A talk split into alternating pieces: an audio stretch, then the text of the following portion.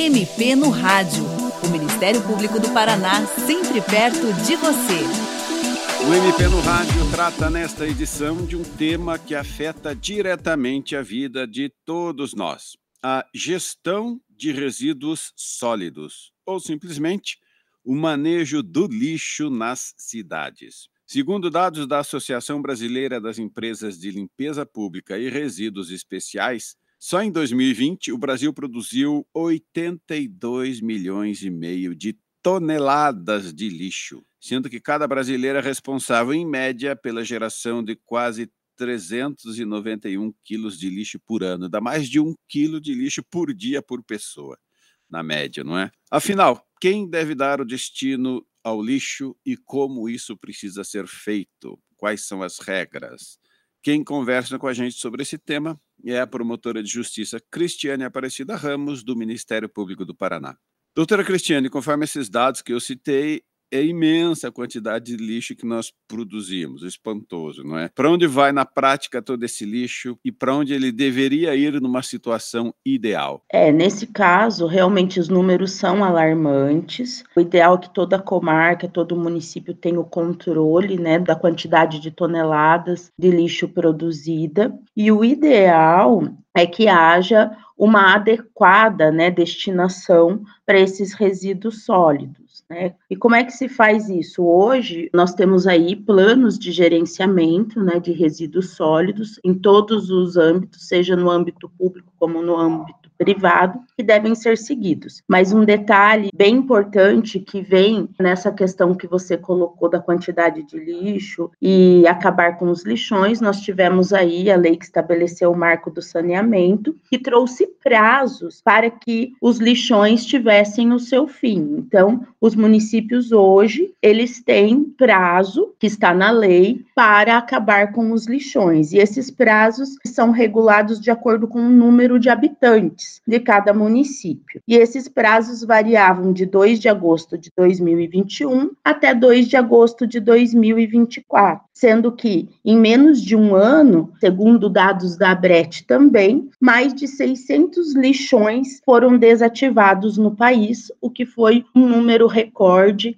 e que o meio ambiente agradece nessa situação. Então, muitos municípios ainda têm os chamados lixões. Né? Lixão é aquele acúmulo de lixo a céu aberto, simplesmente vão jogando lixo em um determinado lugar, não é isso? Sem e, nenhum tratamento, uhum, sem nenhum... Qual, qual é o problema de um lixão e o que a cidade tem que fazer para abolir o lixão? Maior, o maior problema do lixão é a poluição ambiental, né? Porque esse lixo ele é descartado de qualquer forma, sem nenhuma manta protetora para proteger o solo onde ele está sendo descartado, e isso pode gerar uma poluição ambiental. O fato de não é, cobrir né, esse, esse lixão e deixar esses resíduos a céu aberto, é que pode vir os vetores, proliferação de doenças, né? Então, todas essas questões endêmicas também são envolvidas, né? O que prejudica a saúde da população desse lugar. E tem o tal do chorume, né? Contamina o solo. Sim.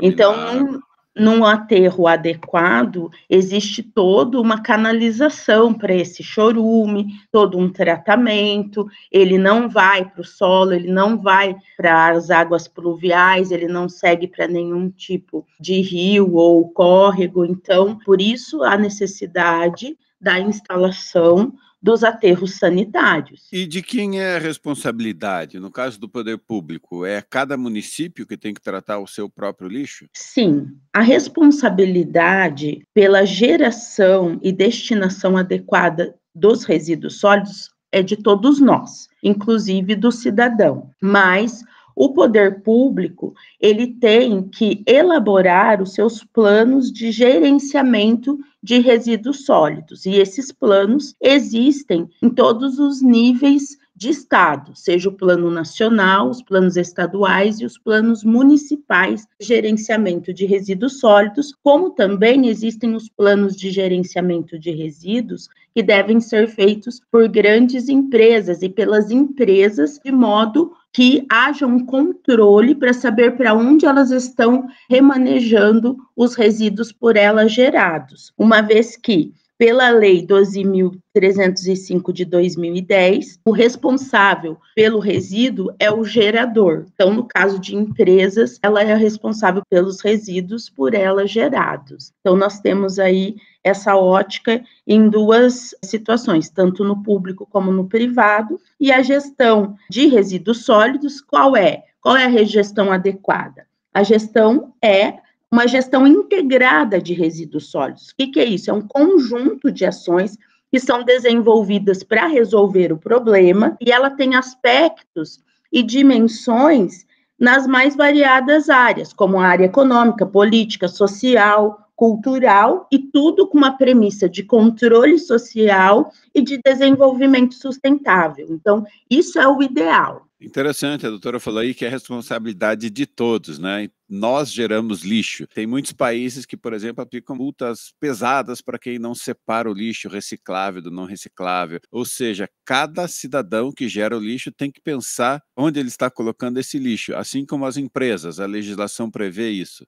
Sim, é, e por isso a necessidade de fazer todo esse conjunto de ações, né, inclusive social e cultural, porque você vai ter que mudar a consciência, né, e a cultura de uma comunidade para que ela haja de acordo com a lei, que seria destinando adequadamente todos os resíduos, né? Desde um papel de bala até a latinha de cerveja que ela consome em espaços públicos, enfim, né, na sua casa, dirigindo. Então, tudo isso a gente tem que trabalhar também, né? A consciência da população. Por isso que o adequado é o conjunto de ações. O que eu sempre falo, não basta o município, o poder público, o gestor, de uma maneira geral, fazer a sua parte, estabelecendo plano, contratando é, os serviços para que haja essa adequação na destinação adequada dos resíduos, se o cidadão também não faz a parte dele. Um exemplo disso é na questão da reciclagem,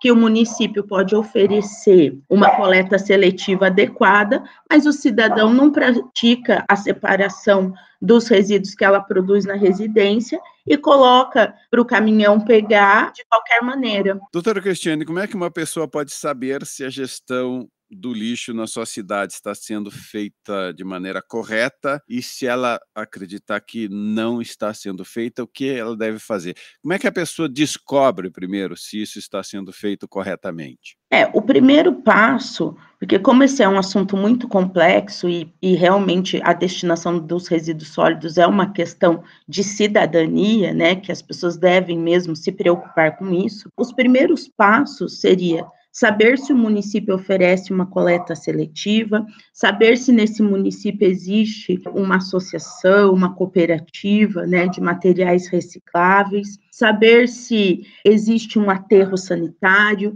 o que está sendo feito para a manutenção desse aterro da maneira correta. Ela pode também saber se existem pontos a descarte de materiais especiais, né, resíduos especiais, como por exemplo lâmpadas, pilhas, baterias, são materiais que nós consumimos muito no dia a dia e que nós não podemos descartar nem nos recicláveis. Nós teríamos que ir a pontos específicos para que isso seja encaminhado para aterros especiais. E se alguém constatar alguma coisa que pareça irregular no que diz respeito à gestão de resíduos na sua cidade, o que deve fazer? A doutora citou alguns exemplos, por exemplo, a minha cidade não tem um ponto para coleta de pilha, bateria, lâmpada que não pode ser descartada com o lixo comum, ou a minha cidade ainda tem um lixão. O que, que a pessoa pode fazer? Ela pode buscar o Ministério Público, procura algum órgão específico? Como isso deve ser feito? Com certeza, ela pode procurar o Ministério Público, né, que muito provavelmente já vai ter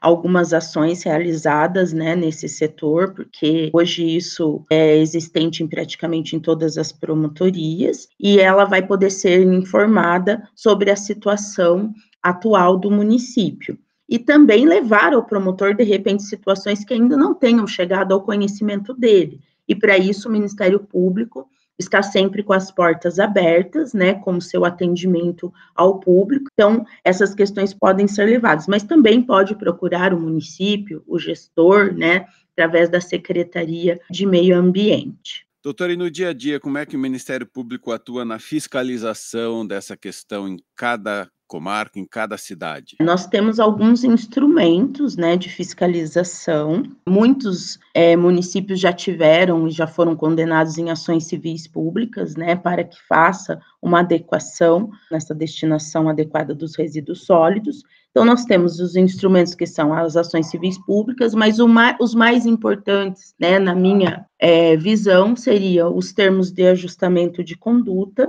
e os procedimentos administrativos, através dos quais nós podemos colher um compromisso, né, do gestor para realizar aquilo que tem que ser feito, e também através dos procedimentos administrativos, através dos quais nós podemos fiscalizar tudo que está sendo feito. É, então, todas as ações relacionadas à destinação adequada dos resíduos sólidos, inclusive ações de prevenção, ações de mudança de conscientização, marketing em razão disso, divulgação de coleta, de calendário, enfim, são inúmeras as questões que nós podemos estar aí acompanhando e fiscalizando através dos procedimentos administrativos e também cobrando do gestor através dos termos de ajustamento de conduta e, se nenhum deles resolver, a ação civil pública. Doutora, como nós já conversamos, a senhora falou muito bem, o lixo é gerado por cada um de nós, todos nós somos responsáveis.